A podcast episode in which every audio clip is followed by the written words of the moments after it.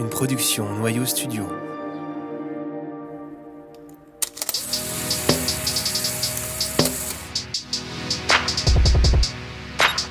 Vous écoutez Vision, un podcast sur la photographie contemporaine.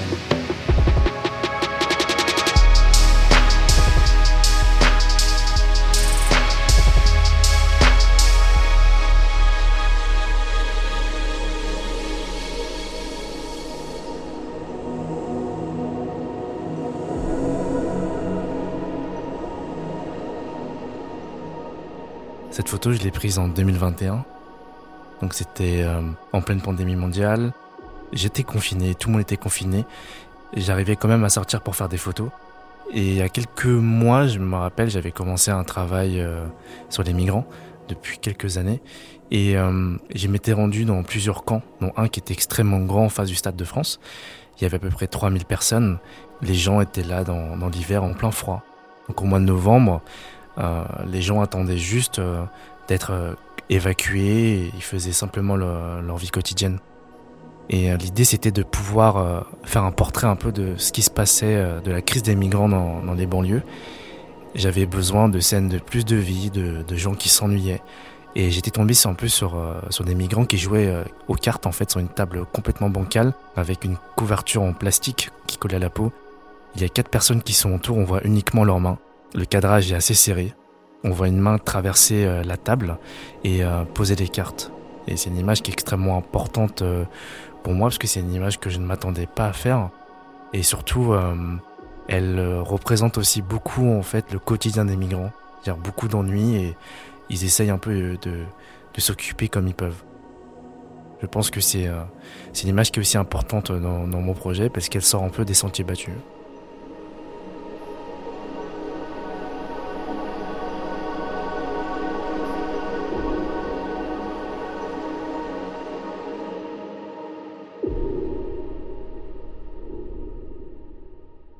Je suis William Keo, 26 ans, photographe. Je suis né à Paris en 1996, en novembre, et j'ai grandi euh, principalement euh, à Aulnay-sous-Bois. Au début en cité, dans des logements sociaux, et ensuite en, zone pavillonnaire. Donc toute mon identité, elle a été euh, forgée dans, dans l'immigration. Je suis né aussi de parents réfugiés cambodgiens qui ont fui la guerre du Cambodge, le régime oppressif de Pol Pot. Mes parents ont migré en France euh, à la fin des années 80 pour euh, avoir une nouvelle vie. Je fais de la photographie euh, documentaire, du photojournalisme, plusieurs choses. Je préfère dire que je suis photographe parce que théoriquement je suis, je fais à peu près tout. En tout cas, je réponds à des commandes qui me demandent de faire plein de choses. Donc je préfère dire que je suis photographe, mais mon champ principal c'est la photographie documentaire. Depuis que je suis vraiment jeune, mon père photographie absolument tout. Il filme tout, il photographie tout. On a des archives familiales euh, qui datent euh, depuis euh, l'exil de mes parents, depuis l'exil de mon père. Et depuis mon lointain souvenir, je vois mon père photographier avec un Leica M6 avec une pastille rouge. Et j'ai toujours été, on est habitué à avoir des appareils photo chez nous. Et surtout très très, j'ai des souvenirs qui sont très visuels à la plage, quand je faisais des bêtises quand j'avais euh, mes premières notes, quand je perdais ma première dent. Donc il y a vraiment eu une, grande documentation de, toute mon enfance. Euh, et aujourd'hui, c'est un, peu plus moi qui prends l'appareil. Pour l'instant, ces photographies sont principalement dans, un cercle intime, trop intime. J'aime bien aussi garder des choses que je ne montre pas. Peut-être pourquoi pas un jour. Une fois, j'ai déjà essayé de, travailler dessus, d'éditer ces photos que mon père avait prises dans des camps de réfugiés en Thaïlande, mais euh, je les ai jamais montrées. Euh, je pense que euh, c'est des photographies qui répondent à une question où j'ai déjà répondu. Et je sais que beaucoup de photographes font des projets sur l'identité parce qu'ils se posent ces questions, qu'ils cherchent, à, ils cherchent des réponses dans la photographie, mais j'ai trouvé des réponses ailleurs qui n'étaient pas en photographie.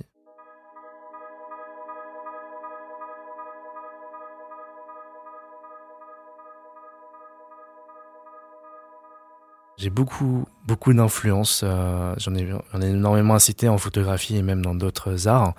En photographie, quand j'ai commencé à regarder un peu ce qui m'intéressait, tout de suite, c'était euh, des photographes extrêmement connus comme James Snatchway, Don McCullin, Gilles Pérez, Jérôme Cessini. Un peu plus tard, Jérôme Cessini. Mais c'était principalement des photographes euh, qui avaient travaillé en noir et blanc sur, sur des sujets qui étaient extrêmement durs.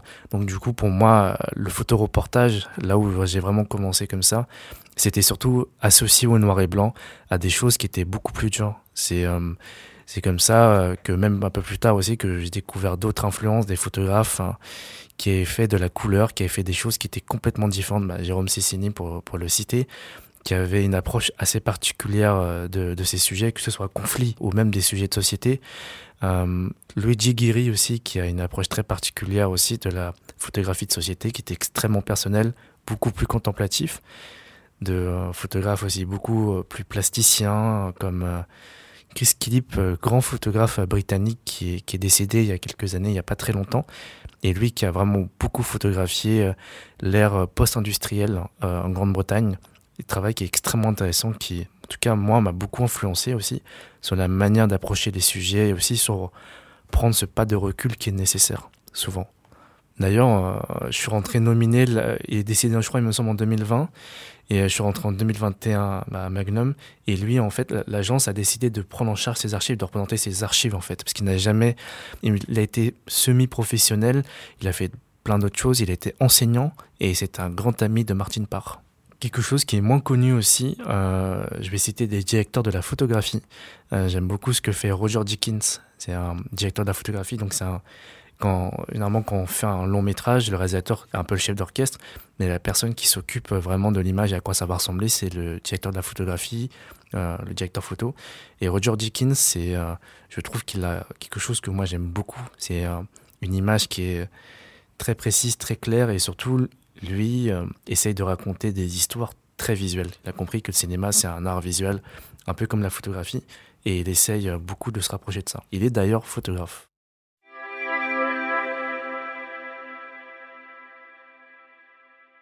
Ces codes dans la, de la photographie, euh, ils sont, euh, je vais pas forcément, euh, le terme est pas bon, je, je, dirais presque dépassé, mais en tout cas aujourd'hui on est plus ouvert à des écritures qui sont différentes. Henri Cartier-Bresson, quand il a créé l'agence, il avait dit qu'il n'y a pas de méthodologie pour raconter des histoires. En tout cas, il n'y a pas une seule manière de le faire, il n'y a pas un, manuel pour le faire. Et je trouve ça extrêmement intéressant parce que surtout dans le photoreportage, on a surtout une culture qui a été forgée de, depuis des photographies qui datent des années 70 jusqu'au début des années 2000. Sauf qu'aujourd'hui, euh, l'économie de la presse est complètement différente. Les gens qui euh, financent en tout cas des sujets qui ont des thématiques de photojournalisme sont complètement différents. Et aujourd'hui, je pense que les approches doivent se multiplier, parfois beaucoup plus personnelles, et euh, je pense que c'est le bienvenu aussi. Ça peut être euh, rafraîchissant et ça peut être euh, le bienvenu sur des sujets qui sont aussi durs comme le conflit. Après, ma, ma, photographie, je choisis aussi beaucoup de photos, souvent, je vais dire presque au feeling, des choses qui sont moins journalistiques, qui sont moins informatifs, mais qui vont décrire des choses différentes, des atmosphères, des choses qui vont évoquer la religion, la route. Euh, j'aime beaucoup photographier des routes, ça évoque souvent le voyage. Et euh, tout de suite, en fait, euh, presque comme dans le cinéma, il y a un establishing shot. Ça nous met en disant, on va faire beaucoup de routes et on va traverser ça, quoi.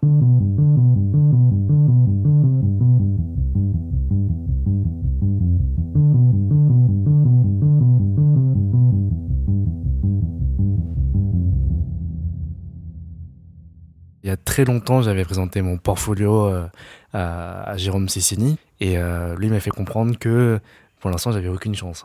Déjà, j'étais jeune, mon travail était trop jeune et euh, cette année, on en a un peu rediscuté. Je lui ai représenté mon portfolio parce que j'avais fait quelques projets et il me pensait que j'étais toujours trop jeune. Et au mois de septembre 2021, J'étais au Caire, euh, je visitais des amis et je, travaillais un petit peu aussi. Et euh, je reçois un message de Jérôme, qui était Cécini, qui était à Kaboul, et qui me dit euh, Ok, on a, on a discuté un peu avec d'autres membres. Est-ce que tu veux tenter ta candidature? C'est pas sûr, mais on peut essayer de faire un portfolio, on peut en discuter et, le montrer à l'Assemblée générale s'il vote pour toi ou pas. Mais Je veux pas que tu sois déçu. C'est ce qu'il me disait. Donc moi j'ai dit pourquoi pas, c'est l'opportunité, j'ai rien à perdre. Et un soir il m'appelle, c'était un jeudi soir, je m'appelle, j'étais au Caire, et il m'appelle, il me dit t'as été pris connard. Et j'ai été complètement terrifié. Je me dit waouh, c'était c'était une vraie surprise. Et ensuite bah il y a Patrick Zachman aussi qui, qui m'a appelé, qui était très content de ma nomination. Et euh, c'était ça. Se faire nominer chez Magnum, en tout cas pour moi, c'était euh, au début c'était une source de grand stress, forcément. On doit présenter un portfolio euh, en deux ans d'un tout nouveau travail. Tout ce que j'ai fait avant, avant être nominé ne compte pas. Donc l'année prochaine, je dois présenter un nouveau portfolio créé en deux ans. Donc c'est assez court. Et c'est une source de stress, mais aussi une grande source de motivation, parce que j'ai pas envie de rater. Et comme c'est devenu aussi mon travail à plein temps, je vais pas m'en cacher, la, photographie c'est dur d'en vivre et euh, la pauvreté rend créatif.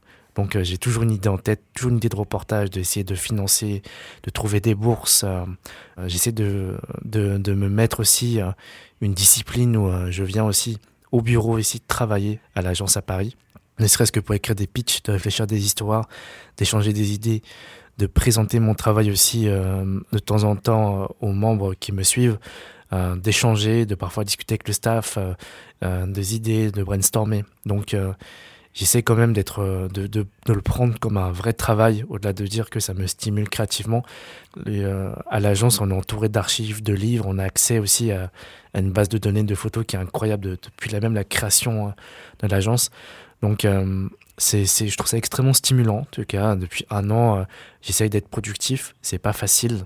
C'est, euh, énormément de doutes euh, tous les jours. Tous les matins, je me réveille avec des doutes. je me couche avec des doutes tous les soirs. Mais c'était une grande source de stress au début. Et maintenant, je suis pas. Si, je suis quand même un peu fataliste en me disant bon, je peux rien y faire. Ma deadline, elle est, elle est en juin 2023. Je dois montrer quelque chose. Je veux pas me ridiculiser. J'ai de l'amour propre. J'ai aussi un ego parce qu'il faut un peu d'ego pour faire ce, travail en tant que photographe et j'ai pas envie de me ridiculiser. Et c'est pas dans ma culture euh, de faire ça, donc je vais faire du mieux que je peux, mais euh, de produire mon maximum et euh, d'être en tout cas dans, un exercice créatif où j'essaie de produire de façon régulière et du mieux que je peux.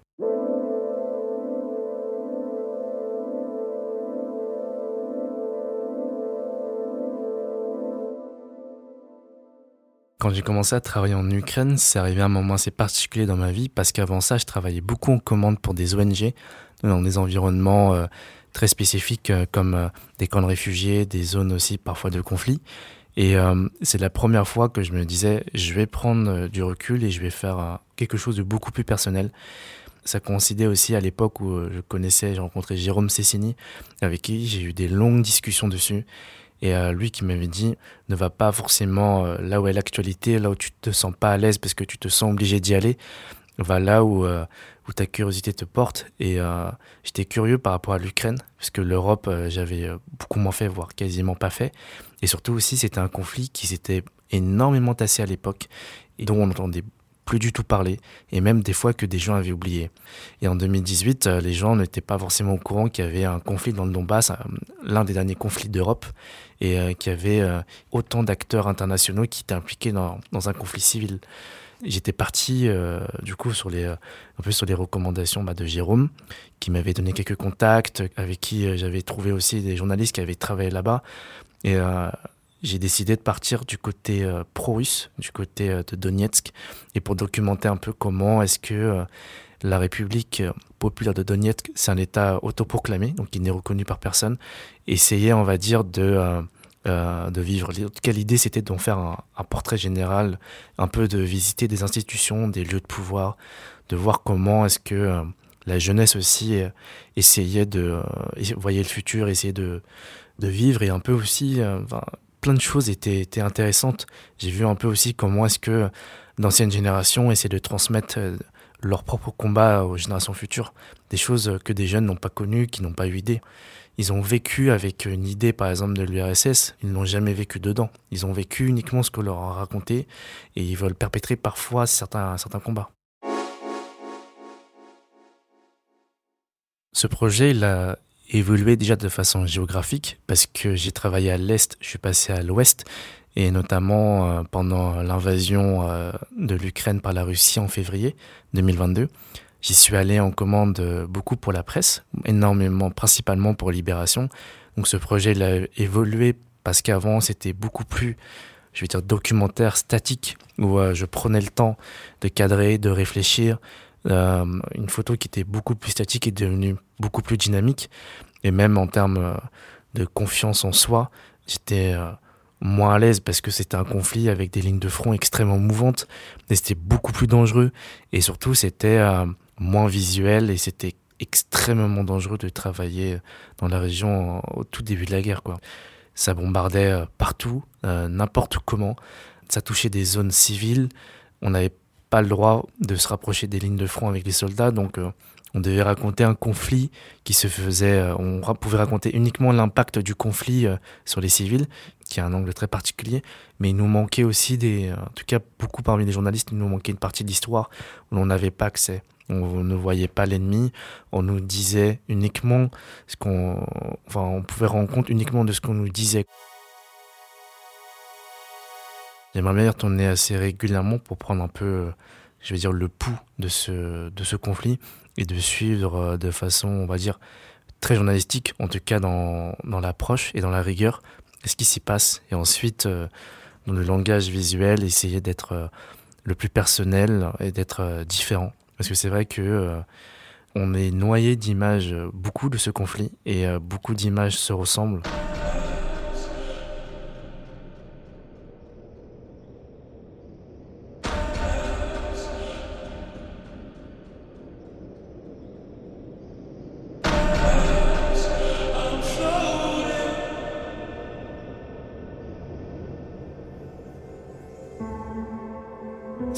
C'est une photo prise en 2022 dans une piscine en Ukraine. Donc on est en hiver, on voit à l'extérieur avec des vitres opaques que les arbres n'ont plus de feuilles.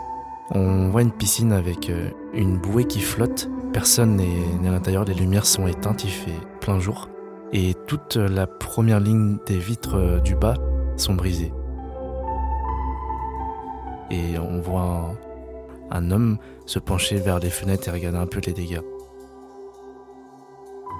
C'est une photo que j'ai faite euh, cette année quand j'étais en commande pour Libération dans un village qui s'appelle Vojnesensk. C'est au nord euh, d'Odessa. C'est une ville qui a reconnu euh, une contre-offensive de l'armée ukrainienne et ils ont repris ces territoires à l'armée russe. C'est une photo que j'inclus parce que pour moi aujourd'hui, quand on parle de photographie de guerre, ça, dans ma définition, ça a extrêmement évolué. Euh, aujourd'hui, je pense et j'attends de moi et aussi j'attends de voir que la photographie de guerre ne se résume pas uniquement aux lignes de front et à la souffrance. Un photographe de guerre, c'est aussi un photographe de société qui doit rendre compte et, de raconter ce qui s'y passe. Et euh, je pense que ce genre d'image où on se rend compte à quel point euh, la guerre s'immisce aussi dans des, dans des recoins où on a l'habitude d'avoir une vie quotidienne comme à la piscine, ce qui peut arriver, tout le monde ne va pas à la piscine, et moi ça m'est déjà arrivé, d'avoir des endroits qu'on connaît c'est aussi une manière de représenter euh, quelque part euh, la violence, même si elle n'est euh, pas directe. En tout cas, même si c'est le, les retombées, quoi, le après.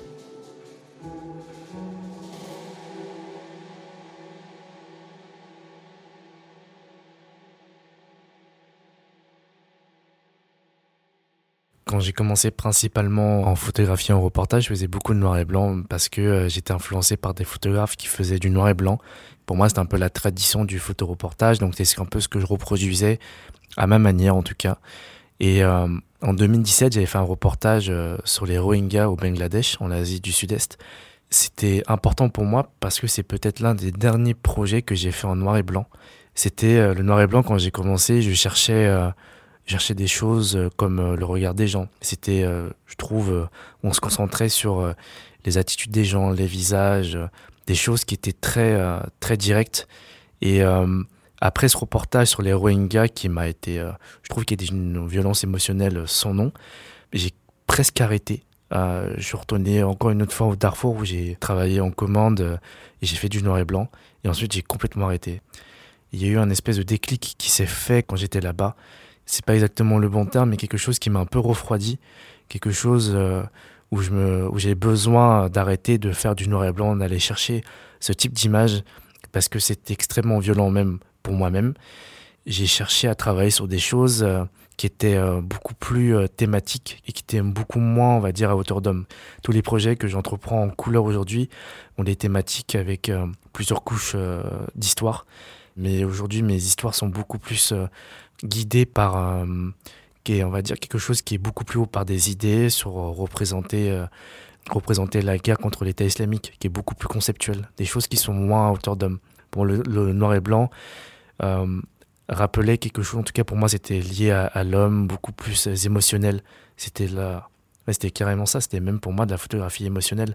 Donc aujourd'hui je pense que si je fais un projet en noir et blanc, ce serait un projet qui serait euh, beaucoup plus émotionnel que ce que je fais aujourd'hui. Aujourd'hui, c'est j'ai une distance qui est particulière. Je suis un peu plus distant qu'avant, euh, je travaille sur des choses parfois euh, qui vont être des natures mortes du paysage, mais qui vont avoir une forme parfois de violence. La couleur, je l'associe euh, à quelque chose qui est plus froid. Moi, je me focalise beaucoup moins sur l'homme, sur des expressions, sur des attitudes. Je vais chercher des formes, des lumières qui sont colorées, des saturations. Je me retrouve à photographier très tôt le matin euh, avant aussi, avant le coucher du soleil, pour aller chercher des types d'ambiance, notamment en Irak. C'était pas la même problématique avec le noir et blanc. Et euh, quelque chose aussi dans la couleur me rappelle euh, une question un peu du présent aussi. avant la, photographie noir et blanc, je l'associais aussi beaucoup à la photographie humanitaire, très sociale, très ce qui se faisait entre la création de la, du photoreportage depuis les années 20, depuis la guerre d'Espagne, les premières couvertures jusqu'à euh, la fin des années 90 et l'apparition de la couleur beaucoup plus dans le reportage au début des années 2000.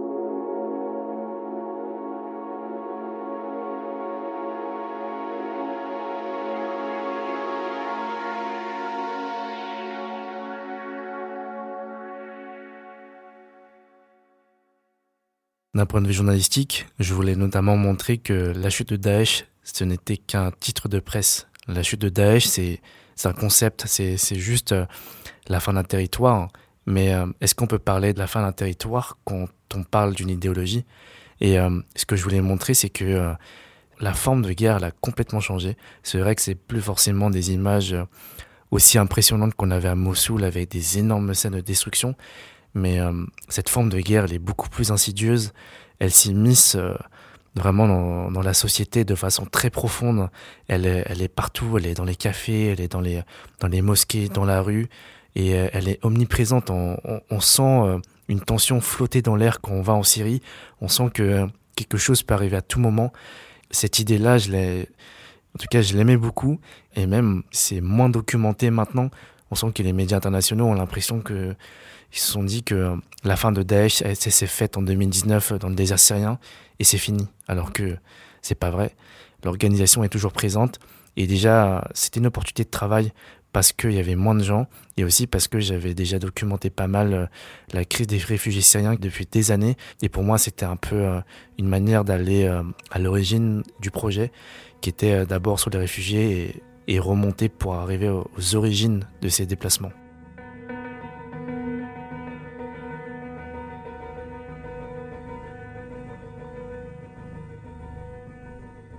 Vous décrire une image de cette série, on voit une route euh, à moitié enneigée, un, peu un bout de montagne, c'est des lumières de fin de journée.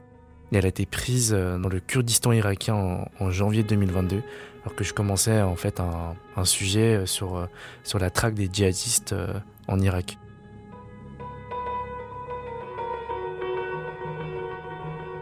Pour moi, c'est, elle est peu informative, mais d'un point de vue atmosphère, elle dit presque c'est une introduction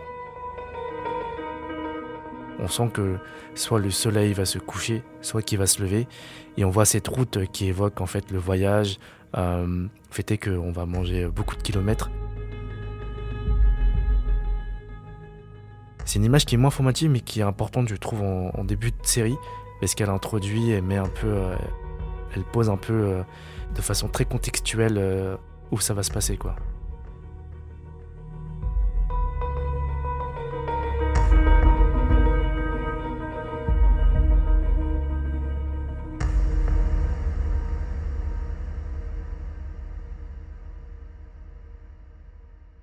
Ce qui est assez euh, difficile aussi, c'est que dans tous les projets que j'entreprends, j'essaye d'insuffler une dimension assez épique.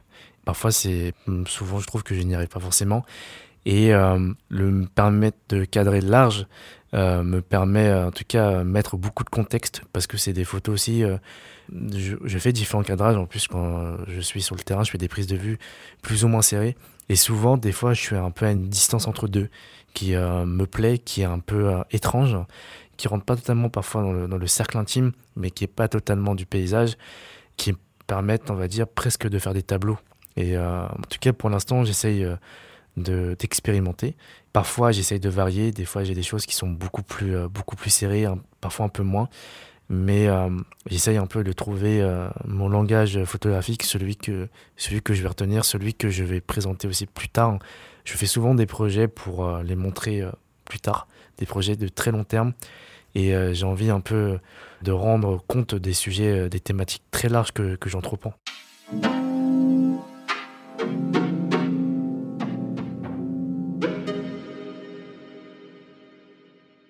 Souvent mes projets, je les réfléchis, ça dépend desquels. Des fois, ils durent un, deux ans, mais souvent en fait c'est parce que c'est des chapitres de, de, projets plus grands. Ce que j'essaye de faire quand, notamment en documentant euh, là où j'habite, en, Seine-Saint-Denis, j'ai une idée générale de ce que je vais aborder et je vais essayer de vendre et de financer certains chapitres à la presse. Parfois ils me demandent de travailler un ou deux jours dessus. Bien sûr ils ont des deadlines, je travaille sur la commande et parfois je poursuis la commande de façon personnelle. Donc voilà, parfois ces images de commande rentrent euh, dans mes séries, parfois elles ne rentrent pas, et c'est pas très grave, mais c'est une manière aussi de pouvoir, euh, euh, ça rentre presque dans mon business plan. Je dirais que j'ai un projet global, je vends certains chapitres à la presse, d'autres à des fondations. Là par exemple, je travaille beaucoup en Seine-Saint-Denis, j'ai bénéficié de la, de la bourse du ministère de la Culture et de la Bibliothèque nationale de France qui permet de donner de l'argent à des photojournalistes pour qu'ils couvrent notamment la, France après le Covid, en tout cas après le, confinement. Et euh, j'ai vendu notamment bah, plusieurs chapitres euh, dans cette commande. C'est exactement ce que je voulais faire. Du coup, j'en réalise, euh, réalise beaucoup. Et d'autres chapitres que je vendrai plus tard à la presse qui aborderont d'autres thématiques. Donc l'idée, c'est un, un, peu ça et d'avoir un, projet global, la manière dont, en tout cas, j'aimerais représenter ce territoire. J'ai eu un déclic bah, lors du confinement quand j'ai commencé à documenter sur les migrants c'est euh, je documentais cette crise et je me suis dit c'est fou, c'est chez moi. Et je me suis dit en fait, c'est pas qu'un projet global, c'est un chapitre sur chez moi. La migration en banlieue et le fait est qu'il soit mélangé à des populations pauvres et que en fait c'est mes voisins. Et euh, dedans, j'inclus euh, des choses aussi qui pour moi font partie de l'entité de cette banlieue comme la culture du foot, la police, euh, comme ce genre de choses quoi. Euh, j'ai déjà écrit plusieurs chapitres, en tout cas j'ai des idées de chapitres que j'aimerais que j'aimerais réaliser. C'est un peu toute cette complexité, toute, euh, cette multitude d'histoires qui vont constituer mon projet global.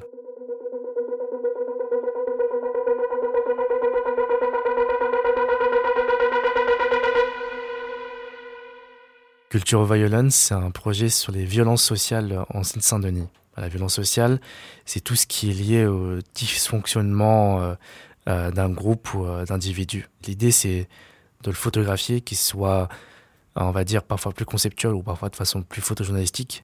On vit la fin de, des photos iconographiques. Tu vois, du coup, on se pose la question où est notre métier en tant que photographe.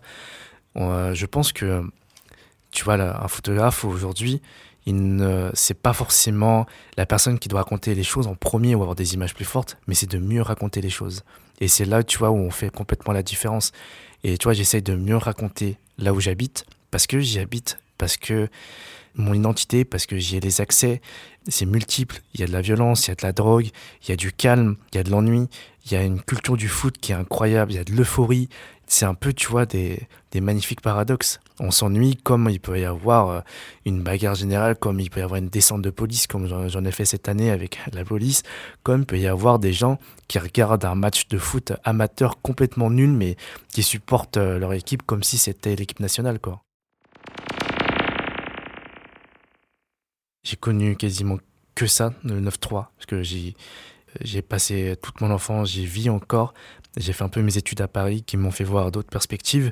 Mais euh, la violence sociale même si je ne suis pas forcément la personne on l'a plus visée, on la vit de plein fouet.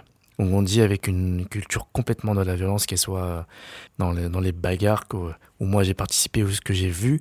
En cité, on grandit, euh, on vit avec la police. Euh, moi, de ce que je vois, de, ce que mes amis voient, la pauvreté, c'est une forme de violence sociale. C'est un dysfonctionnement euh, qui soit lié à l'État ou pas. Mais le 9-3, c'est le plus grand mythe que la France ait créé. C'est, on a l'impression de porter soit un fardeau, soit un étendard Enfin, là où je vis, le 9-3, c'est un endroit que j'aime autant que je déteste. Et c'est presque, euh, je trouve nécessaire de le raconter parce que euh, je sens que je peux le raconter de façon différente, que j'ai une voix à apporter. Et aussi que la plupart des choses que moi, en tout cas, ce que j'ai vu de mon opinion, c'est qu'on l'a représenté que de façon unilatérale et que par certains aspects qui, je trouve, euh, sont intéressants, mais sont réducteurs. La Seine-Saint-Denis, ça, ne s'arrête pas autour des cités ça va au-delà. Il y a énormément de zones pavillonnaires, il y a de la violence, euh, il y a de la pauvreté. C'est un territoire qui est connu aussi parce que c'est un foyer de migration. À l'époque, le 93, c'était une utopie euh, où on, avait tout autour. C'est une utopie sociale où les gens pouvaient venir dans des HLM, on trouvait tout en bas du quartier. Mais euh, c'est devenu, c'est ces rêves et cette utopie, c'est devenu des enclaves, c'est devenu des endroits complètement abandonnés, c'est des endroits où les gens n'ont pas forcément envie de vivre. Et euh, c'est juste devenu en fait un, presque un territoire abandonné dans certains aspects. C'est aujourd'hui, euh, je vois les transformations aussi qui sont faites. Il y a une énorme gentrification, donc ça va quelque part dans le bon sens. On voit des reconstructions, on voit des bâtiments, des anciens HLM qui sont détruits, et euh, tout ça en vue de Paris 2024. Donc quelque part aussi, on est un peu dans un entre-deux. Il y a une sorte de paix sociale qui existe parce que la, drogue et la, vente de stupes a fait baisser la criminalité. Donc, euh, c'est des choses qui sont, qui sont intéressantes à photographier, mais c'est extrêmement silencieux. Le, 93, ce n'est plus l'image euh, de la banlieue purement violente où, euh, où il n'y a que ça. Mais il existe une, plusieurs formes de violence qui n'est pas indirecte, qui est moins évidente à photographier, mais qui m'intéresse parce que c'est avec quoi j'ai grandi. J'ai grandi avec des enfants d'immigrés, de Tunisiens, Algériens, Maliens, un peu partout. Donc, euh, même avec euh, d'autres immigrés euh, chinois, vietnamiens.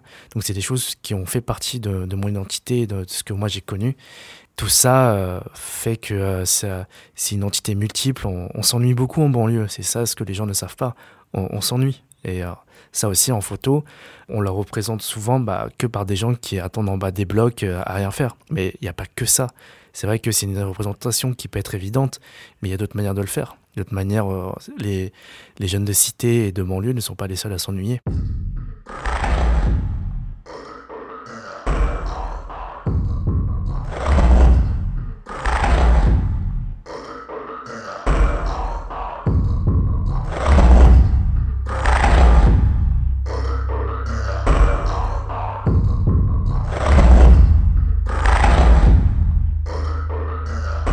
Sur cette photo, au premier plan, on voit une grille. On voit un jeune homme qui est complètement appuyé dessus. Un jeune homme euh, noir qui porte un maillot de football. Il a l'air de fixer un peu euh, l'horizon à gauche, comme s'il était complètement euh, attiré par un événement. On voit un peu sur la droite de l'image un, bras qui, sort de nulle part. Et en fond, de façon un peu plus floue, on voit, on voit un public qui est face, ce qu'on peut presque deviner un match. C'est une photo qui était prise en, fin de journée à Aulnay-sous-Bois, c'est là où j'habite, pendant euh, la, coupe, euh, euh, la Coupe des Nations des quartiers. C'est une compétition de football amateur qui, qui est faite tous les ans, où des jeunes de quartier en fait créent des équipes de France, du Mali, du Sénégal, un peu de toutes les nations qui sont représentées, et s'affrontent pour élire une équipe championne. Il me semble qu'à ce moment-là, l'équipe gagnait pas vraiment. Et euh, je crois que c'était euh, le Sénégal ou soit que c'était euh, la Côte d'Ivoire. Ils ne gagnaient pas forcément. Et toute cette série, en fait, parle de football, mais je ne présente aucune photo de match. Ce qui est intéressant dans le foot, c'est pas forcément les actions, c'est la culture qu'il y a autour, c'est l'effervescence, c'est tout ce qu'il y a autour qui est intéressant. Et même, tu vois, quand je, je réfléchis à cette question, c'est est-ce que tu as réfléchi à une photo de sport qui, qui est iconique? Il y en a très peu. Ce qu'on retient, c'est le public. C'est ça où tout se passe. Et surtout, en plus, c'est une compétition amatrice, il n'y a aucun joueur connu, il n'y a aucun enjeu, mais pourtant, les gens sont attirés, ils regardent, ils ont une passion qui est incroyable en banlieue pour, le football. C'est un symbole d'espoir, c'est du divertissement, ça, ça fait rêver. Faire un portrait du football par, par ses spectateurs, je pensais que c'était extrêmement pertinent.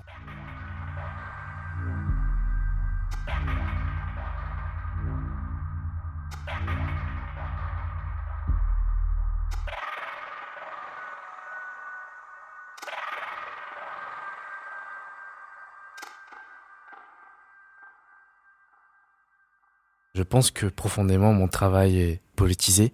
Forcément, qu'on traite de thématiques qui sont liées à l'immigration, à la migration, à l'exclusion sociale, euh, aux haines intercommunautaires, c'est sur quoi je travaille un peu tout ça. Forcément, on, est politique, particulièrement quand on traite aussi même de pauvreté. On, on prend parti pris, on présente des choses. En tout cas, euh, je, moi, je m'en cache pas. Et euh, ça se voit parfois aussi. Sinon, je ne traiterais pas de ces sujets de cette manière-là, je pense. Et je serais même pas photographe, je pense. Souvent, on le répète aussi entre collègues de l'agence Magnum les, les gens photographient beaucoup euh, ce qui les fascine et pas aussi en photographie ce qu'on connaît. Moi, je photographie ce que je connais. Euh, Scorsese aussi fait des films sur ce qu'il connaît. Et euh, moi, ce que j'ai connu, c'est tout ça. C'est la violence sociale, vraiment. Je l'ai vécu euh, même, même après mes études, pendant mes études, après, fait que je sois aussi d'origine asiatique, tout ça.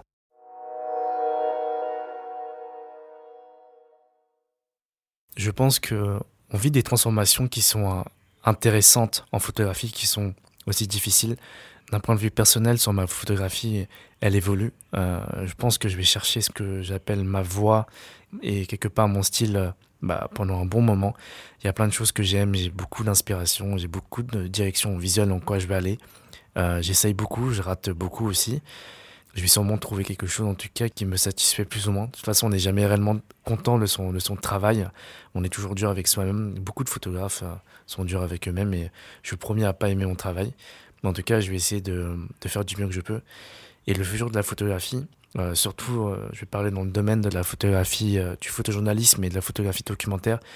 Les acteurs qui rémunèrent des projets qui sont proches, en tout cas, de ces champs-là, ont complètement changé. C'est des fondations, c'est des bourses, et euh, c'est aussi des manières de raconter qui sont différentes, qui sont parfois plus personnelles, plus conceptuelles. Je pense que ça va ouvrir aussi de, de nouvelles voies, de nouveaux photographes qui vont faire des choses qui sont différentes, ou à des photographes aussi d'avoir des approches qui sont plus personnelles, qui sont moins balisées photojournalisme ou conçues pour la presse, qui vont cadrer différemment, qui vont raconter des choses aussi un peu moins euh, parfois directes.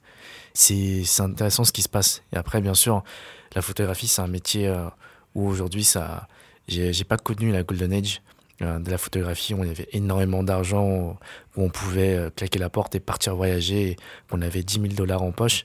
Ça a complètement changé. Et euh, pour le mieux, je sais pas, parce que je peux pas comparer. J'ai pas, j'ai pas ces, j'ai pas ces points d'accroche et, et, ces notions pour, pour connaître. Et je pense qu'on peut pas vivre dans une nostalgie pour toujours. La photographie, elle a changé pour le meilleur comme pour le pire. Euh, des acteurs, des, gens qui financent sont différents. Euh, la publication de livres aussi à d'autres publics, ça permet aussi de toucher des, des, publics qui sont différents. Et je pense aussi aujourd'hui, si on veut raconter des histoires qui nous tiennent à cœur, il y a plusieurs publics pour ça. Parfois pour la presse, parfois sur le marché plus commercial, parfois sur le marché aussi de l'édition. Euh, parfois dans le marché euh, euh, de l'art aussi, où le photojournalisme s'invite aussi dans des galeries avec des écritures et des formes qui sont complètement différentes. Donc il y a des manières de raconter différents à différents publics et je pense qu'il faut aussi l'accepter et de trouver sa propre voix.